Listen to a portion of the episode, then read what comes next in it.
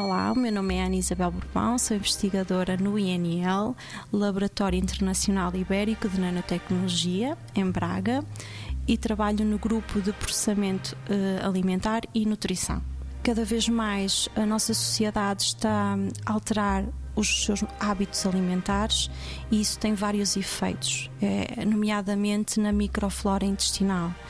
As pessoas, quando se alimentam diariamente, são sujeitas a quantidades crescentes destes mesmos compostos. E isso promove uma alteração microbiana ao longo dos anos, o que faz com que doenças que anteriormente não, não existiam, vão acontecendo e tentar perceber de que forma é que no, no futuro conseguimos diminuir estas intolerâncias é um dos objetivos do nosso grupo criamos alimentos ou tentamos criar alimentos com valor nutri nutricional acrescentado e para isso utilizamos a nanotecnologia como um veículo.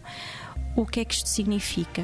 Desenvolvemos nanoestruturas que permitem encapsular, incorporar compostos ativos eh, como vitaminas, antioxidantes, mas nós temos que garantir que esse mesmo alimento, quando a pessoa o ingere, tem estes compostos ativos e que permitem chegar à corrente sanguínea com as quantidades necessárias para ter um efeito positivo ao consumidor.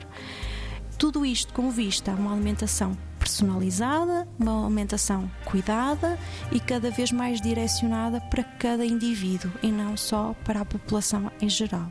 90 Segundos de Ciência é uma produção conjunta Antena 1, ITQB e FCSH da Universidade Nova de Lisboa, com o apoio da Fundação para a Ciência e a Tecnologia.